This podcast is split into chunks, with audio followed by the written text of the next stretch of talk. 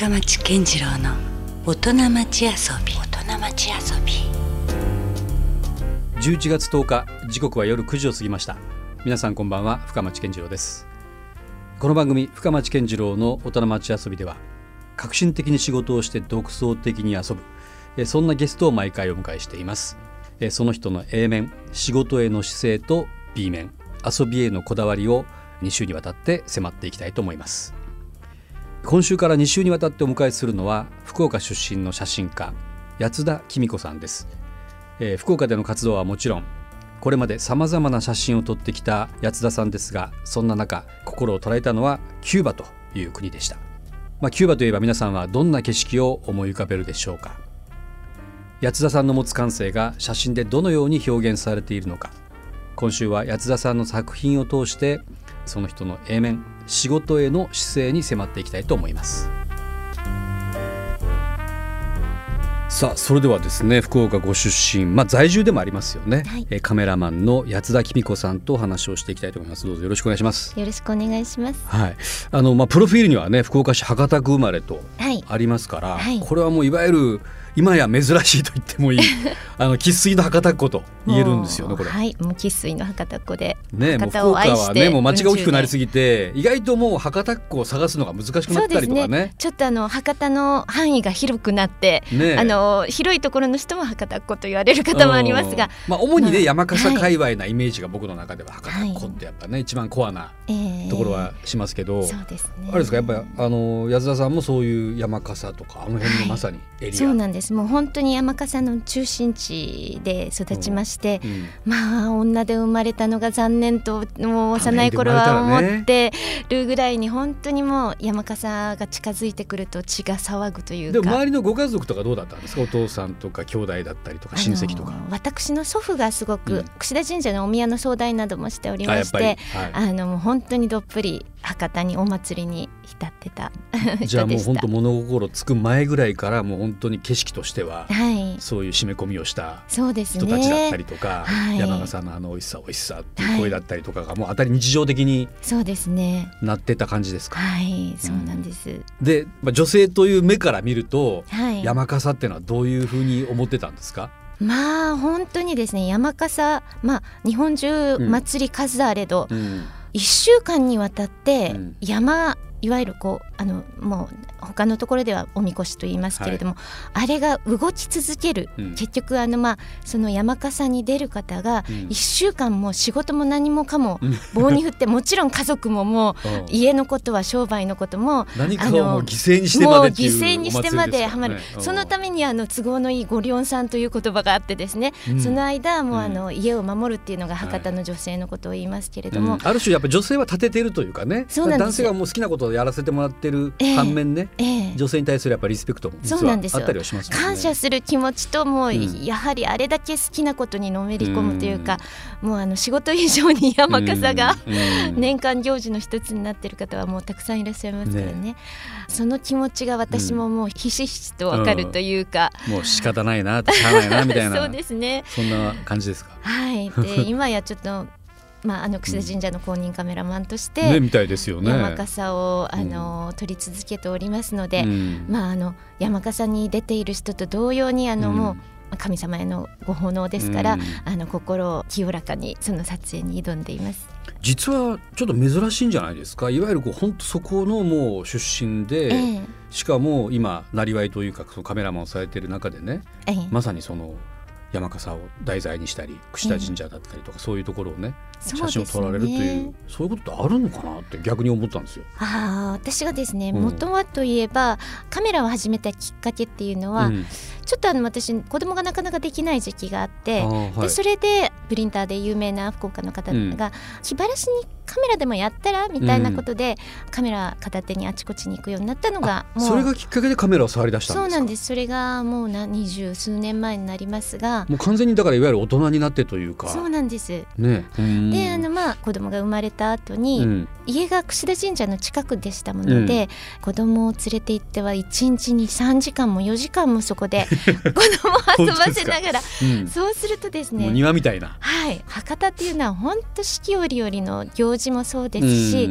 櫛田神社の中でも季節の移り変わりが、ね、境内の景色もやっぱり変わるんでしょうね、えー、季節ごとに。とても美しいんですね、うん、そしてやはりあの博多っていうのは、うん、人の温かさがもう本当にあの独特、うん、素晴らしいものがあって縦のつながり、横のつながりですね、はい、まあそれは何かなと思ったらやはり山笠やどんたくのお祭りでのつながりが、いわゆる博多の絆を強くしている。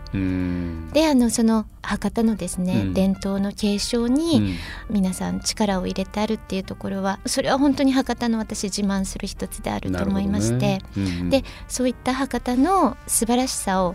私もレンズを通してカメラに収めたい、うん、であのいろんな方に伝えたいなっていうような気持ちもあったんですが、うん、まあ、そんな時にあの櫛田神社の宮司から博多のカレンダーを作ってみないかということで、それまではなかったんですか？なかったんですそれまでですね、はい、こんなにいい題材がたくさんあるところだったんですが、ね、本当ですよ。ただの神社じゃないですからね言ってみれば、えー、うん、でそれで私を初めての公認カメラマンに指名してくださって。もう第一号なんですね。そうですねありがというか2号も今いないぐらいもう安田さんのみが その公認カメラマンとして、まああのね周りであのいろいろあの関わってらっしゃる大切なまあもちろん、ね、山笠をね追われてる方も当然いらっしゃるでしょうし、ね。はい、もちろんあのそういうことをお仕事でやってる方もたくさんいらっしゃいますが、うん、まあ、博多カレンダーに関しては、うん、初版から撮影をさせていただいておりましてなるほど、まあ、あの趣旨といたしましては博多の素晴らしさを、うん、えー、博多の方だけでなく、うん、外の方にもいろいろと伝えて、うん、まあ、便利に使っていただく、ですからあの非常にあの書き込みもあったり、まあ、大安仏滅とか今 なかなかカレンダーにはないんですけど、ね、ちゃんとあの博多の行事が織り込みまれながら、あ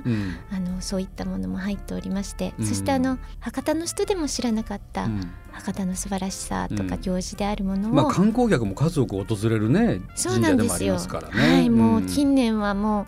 う日本だけでなく外国の方がもうたくさんお見えですので、うん。うん、博多の良さがより皆さん伝わるといいなとそうね。だから安田さんの場合はただ単に目に入ってきたこう景色を撮影するということよりは、ええまあ、そこの背景だったりとか、ええ、そこのなんか心だったりみたいなところまでが切り取れるね、ね、あの要は要はもう子供の頃からご存知なわけですからね、確かにこうちょっとこうフォーカスするところが違ったりするかもしれませんし、ね、そうなるといいなと思ってですね、うん撮影をさせていただく方と、はい、いわゆる気持ちの通い合った写真が撮れたらいいなっていうふうには常日頃から考えています。なるほどね。今ちょっと私もめくらせていただいてるんですけども、はい、もちろん勇壮な山笠のね、えー、写真も出てきますけどこれはどうなんですか？こう山の男たちからすると、えー、そういうあ女性カメラマンなんだなんだとか、はい、ちょっとこう親と思われたりする場面ってないんですか？確かにですね。あの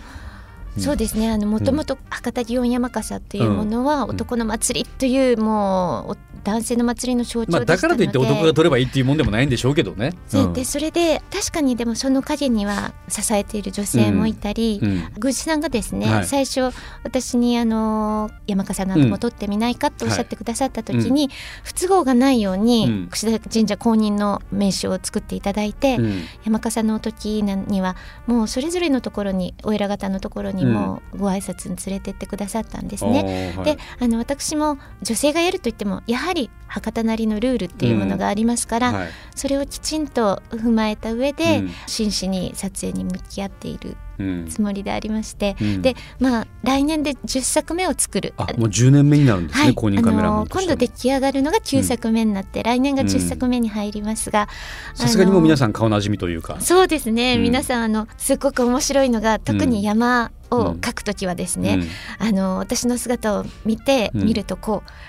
きっと顔をあの凛々しいもうなんていうのかな。怖怖いって言ったら難しいですけど。怖いんじゃないと思います怖いじゃなくて格好つけるつやつける感じ？いわゆるそのつやつける。つやつける。あの本当気合のこもった表情を見せてくれるんですね、それはわかるわ。今の俺はとってんみたいな。そうそうそれねあの絶対男ってほらもう子供の頃から運動会とかもそうですけど、やっぱりこう女子に見られるか見られてないかっていうのが全然違いますよ、ね。そうなんですよ。だから、うんうん、にそういう時は私にとってもにっこり笑ってくれるよりも、うんうん、そのつやつけた よかろうこの顔みたいな感じの。どげん。や俺はみたいな、ね、どげんやみたいな感じのあのあの一瞬を切り取れるので、なるほどね。それは逆にやっぱいいな女性カメラマンのそう考えたら。山笠の絵をね一つ見るだけでもね、はい、うん、なんか全然多分頑張りというかこう、えー、その気合の入り方が 違う気がするね。逆に雑念が入る可能性もあるけど。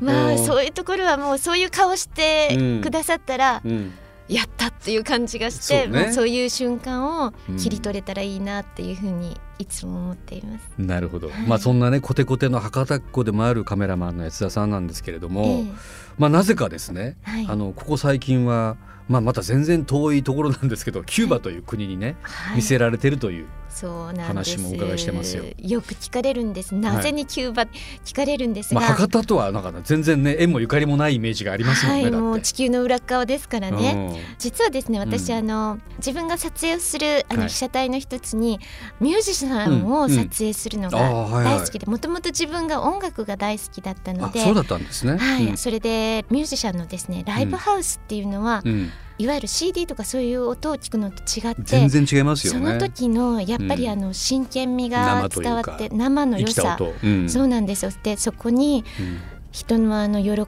びや悲しみ、うん、魂の叫びのようなものが生で伝わってくるっていうのがライブの魅力だと思ったんですね。なるほど。そういった表情をカメラに収めたい音を撮りたいというか、うん、そういうのが自分のテーマだったので、うん、撮っていたところがたまたま福岡にラテンのミュージシャンでさくらちゃんって福岡のラテン界を引っ張っている、あの女性なんですが。彼女を撮影して、でなんだかそこからラテン特にキューバ音楽の魅力にすっかり私も魅了されてしまいまして、うん、ある人がきっかけとなってそういうちょっと魅力に、はい、そうなんですよ、うん、で彼女から紹介されたのがですね、うん、日本を代表するドッソネス・デ・コラソネス、あの誠さんムーチョさんという2人のユニットなんですが、うん。うん、彼らはあのキューバの音楽祭からですね、うん、16年間にわたって招待されているぐらいに、うん、キューバでもあの信頼の厚いミュージシャンなんですが、彼らが福岡にやってきた時に彼らの音楽を聴いて、まあ本当にそのキューバ音楽の,、あの素晴らしさにまたまた目覚めてしまいそれで昨年ですね彼らが毎年呼ばれているキューバの音楽祭に同行してついてまいりまして。なるほどねまあ、やっぱり独特な音楽というかね、はい、なんだろうな。もちろんそのパッション的なものも当然あるわけですけども、はい、なんかそのいわゆるこうラテンのまたパーカッシブなこうビートというかね、えそのいわゆるこう僕は行ったことないんですけどキューバはね、えでもこうストリートとかでも、はい、なんか常に音楽が鳴ってるイメージとかね。そうなんですよ、うん、でしかもそれも老若男女というか、もう別に老いも若きもね、なんか一つになれるような国の音楽という感じがすごくしますよね。そうですね。もう、うんキューバに行くと、うん、もうどこに行っても音楽が溢れていて、うん、あちらこちらでみんなもういわゆるアコースティックな楽器を持って、みちみちで歌ったりそしてあの、まあ、キューバ人から音楽とダンスを取り上げたら死んでしまうと言われるぐらいに、音楽ともう一つはダンスが大好きで。呼吸と同じぐらい。そうそう、ね、必要な。そうみたいですね。はいそれでしかもですね、うん、70代80代のおじいさんおばあさんでもあのいわゆるあのキューバはペアダンスが基本なんですが、はい、キューバ音楽のソンから出てきた。ソンからまあサルサになっていくみたいな、えー、そういうまあね歴史的なあれもありますよね、えー、もう本当にラテン音楽の基礎となるものなんですが、うん。はい。そのダンスですね、ソンであるとか、カシーノであるとかいうのがキューバのダンスなんですが、もうそれをですねとっても気持ちよくみんな踊ってるんです、ね。うん、実際八田さんもなんか何回かキューバに行かれてるんですか？え昨年それで最初に音楽祭に行った時に、うんはい、キューバの魅力にはまってもう何としてもこれを自分の作品にしたいと思って、うん、その後また秋にちょっと長期にわたってキューバの全土を回りまして、まあ、カメラマンとしてはもう本当事書かないというかもういっぱいね被写体というか、はい、撮りどころ満載なんでしょう、ね、やっぱり、うん、そうですね。まあ、キューバというところはご存知のように1950年代にキューバ革命が起こりまして、はい。でそれ以来アメリカとの国交も。基本的に社会主義の国がねずっと続いて、はい、ただようやくアメリカとの国交もね、えー、最近また復活したりとか。でもともとあのフィデロ・カストロさんであるとか、はい、チェ・ゲバラさんが、ねまあ、革命家もねたくさん、はい、革命家。あの二人は、うん、もう今でももう国の英雄でしょ英雄です。もう今でももう不動の英雄ですが彼らがあの人は、うん、あの平等で常に平和でなければいけないという理念のもとで革命を起こされて、うん、もう世界で一番平和な社会主義と言われてるんですが、人は誰でも教育キューバ人は教育、医療、食べ物何にもしなくても、あの与えてもらえるんですね無料でってことですよね。そうなんです、うん、ですから逆に言うと何もしなくても楽しく生きていけるっていうのもあって、うん、貧富の差とかもだあんまりない。なかったんですねもともとは、だからすごくあの、まあ、お金はないけれども、心が豊かで、ね、のんびりしてるのがキューバの良さで、うん、まあいわゆるこう観光業であるとか、うん、まあ今回アメリカとの国交が回復されたことで、うん。はい、これからあの資本主義がどんどんキューバに入っていく。ねこのビフォーアフターっていうのはいいのか悪いのかがちょっとまだよく分かんないんですけどね。まああの便利になることもあるかとは思いますが、今まで街にはあの広告とか看板が一切なかったんですね、うん、まあ、それによる街並みの美しさもありましたよね。もう昔のクラシックカーも、まあ、いわゆるコロニアル建築様式のなんかね、はい、あの時代のコロニアル調のもうとても素敵な建築様式も。もう車もなんかクラシックなね、はい、車がたくさん残ったりとかね。そうなんです。面白い、ちょっと皮肉なことが、うん、アメリカとちょっとそれで仲が悪くなってたっていうか、うんうん、そういう状態なんですが、うん1950年以前のアメリカの一番アメリカが映画を誇っていた時のクラシックカーが、アメリカの中じゃなくてキューバの中にだけ残ってるっていうそれがクラシックカーの魅力で、でまあそれと同じようにあの400年近くスペインの統治国家であったわけですが、あの一番もう映画を誇ってた時の建築様式のお屋敷や何かがそのまま残っていて、うん、しかもそれがこう古く朽ちていっているっていう。あれはだからちょっとこう世界遺産レベルじゃないですか。そうなんですよ。そそんな動きないんですかね。そうなんです。で、うん、確かにあのハバナっていう町は、うん、町全体が世界遺産なんです。もうなってるんでしたっけ？はい。あ、そうかそうか。世界遺産になってて、建物がそのまま残っているんですけれども、うん、ですからまあ本当今キューバっていうのは時代の端境期ではあると思うんですが、まあ皆さんにも今のキューバを見てほしいなっていうのもありまして、今回写真集写真集をね、えー、またなかなかこう立派なと言いますか。これは最初から写真集を作りたいと思って行かれたんですか？あの実は最初にそのミュージシャンに同行していた時に、うん。はい、もうあんまりのあのキューバの街の素晴らしさ、うん、人の笑顔の良さっていうものに惹かれて、うん、でいわゆるキューバの色音、そして光えー、人々の笑顔っていうものを、うん、ぜひともこれ写真集にまとめたいと思ったのがきっかけだったので、うん、最初に行った時はそんなことは思ってなかったんですね。そで、ね、その後にもう本にまとめたいと思いまして、うん、取りためてみました。ねこれ「キューバの風」というタイトルで、はい本当ね本当色彩ももうやっぱりこうキューバ独特な色がたくさん出てきますしやはりこう、人のね表情とかそこが何か語りかけてくるようななんかね写真なのになんか動いてるような、独特のなんかキュートな人たちがたくさん出てきますよね。えー、そうなんですよ。どなたにレンズを向けても、うん、まあ今世界各地でカメラを持ってって、はい、こんなに笑顔で答えてくださる国は、他にないっていうぐらいにみんな笑顔で答えてくれて。ということはこれ治安的にも全然問題ないんですか？とってもいいんです。あの、うん、キューバっていう国は真夜中に若い女性がヒッチハイクをしても大丈夫っていうぐらいに、うん、女性が一人歩きをしても、ええ、一人歩きをしても大丈夫っていうように治安が非常にいい国なんですね、うん。うん、どこに行っても言葉が通じなくても温かく笑顔で答えてくれて。でもまあ大半の人がおそらくキューバなんてまあね地球の裏側の話だし、はい、あまりこう知らないぐらいなイメージが強いと思うので、えー、まずはその、まあ、このね話で初めて聞かれたっていう方は写真を目にしてほしいですよね、はい、ぜひぜひもうお手に取って一度ご覧いただいて、ねうん、これ普通にどこでも買えるんですか？本屋さん行けば、はい、あの東京のですね日本写真企画という出版社から出ておりますが、アマゾンとかでもあの販売しておりまして、はい、キューバ写真集で今トップで出てまいりますのではい、あのぜひぜひもうよろしかったらご覧になっていただきねまあラジオだからそこまでちょっと絵は伝わらないので ね、改めてねもしご覧いただければと。はい、私がこれをまあ色と音と光と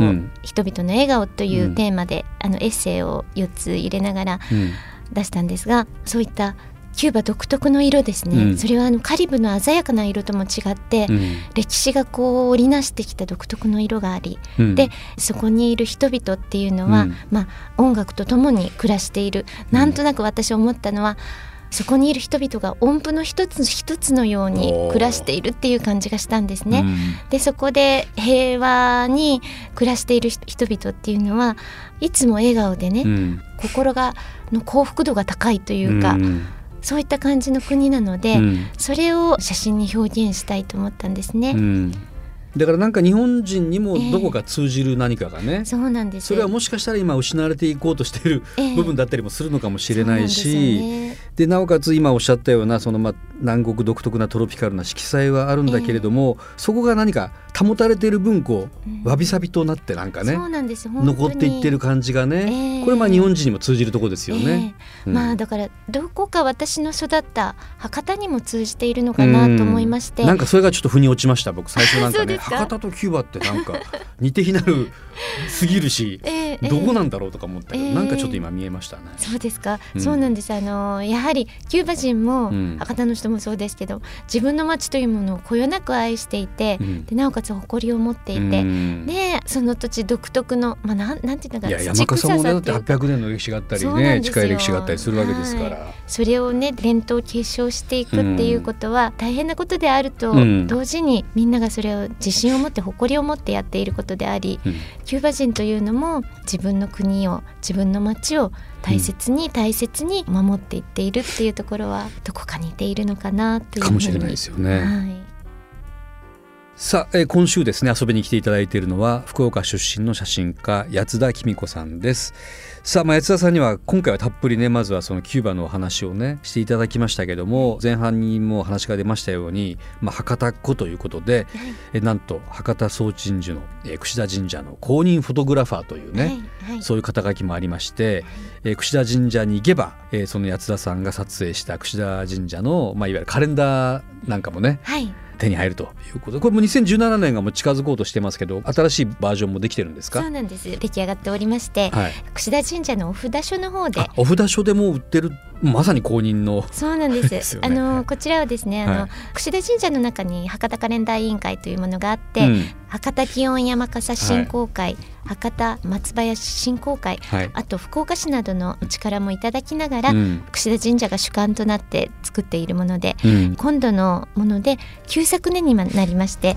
でもうすでに10作目に取り掛かっておりますけれども。そんな続いてるんですね。ありがとうございます。これは事細かにでもいろんなあの博多の行事が記されてますね。最初からもうあの博多の人が便利に使っていただけるように、うん、行事も織り込まれておりますし。これ地元の人だったらもちろんマストだし。そうですね。まあでもやっぱその博多のねこうあのいわゆるこう離れてる人なんかもよりいいんじゃないですかね、そうなんですよ。あのー、まあここまで来てですね9作目までになって、博多を離れた方が博多を懐かしく思って取り寄せてくださったり、えそうなんですよ、うん、なんか郷愁も漂うような、はい、いろんなまあ各博多のお祭りだったり商店街の様子だったりとかね、はい、いろんな場面が切り取られてますから。よろしくお願いします。じゃあこれはねあの札所に行っていただければ購入できるという、はい、ちなみにおいくらなんですか、これ？一部500円で販売しております。安いじゃないですか。はい。なるほどね。これをじゃああのねラジオ聞いていらっしゃる方はもう、あこれがあの八田さんが撮影した。パッと見ただけじゃだからまあ女性が撮影者と多分思わないかもしれないですもんね。ああそうですね。ね。うん、あのもう博多のいわゆるこうなんていうのかな。うん。男臭い写真が結構いっぱいありますからね。博多の男たちもいっぱい出てきますから、はい、ぜひこれも手に取っていただきたいと思います。はい。さあじゃああの引き続きですね来週も八田さん、はい、あのゲストとしてよろしくお願いしたいと思います。はい、よろしくお願いします。まあよりこうプライベートなお話とあとまあキューバのまだまだまだちょっと語り尽くせなかった、はい、そういう話なんかお伺いできればと思ってますので、はい、よろしくよろしくお願いいたします。今夜はありがとうございました。ありがとうございました。LoveFM Podcast LoveFM のホームページではポッドキャストを配信中。スマートフォンやオーディオプレイヤーを使えばいつでもどこでも LoveFM が楽しめます。LoveFM.co.jp にアクセスしてくださいね。LoveFM Podcast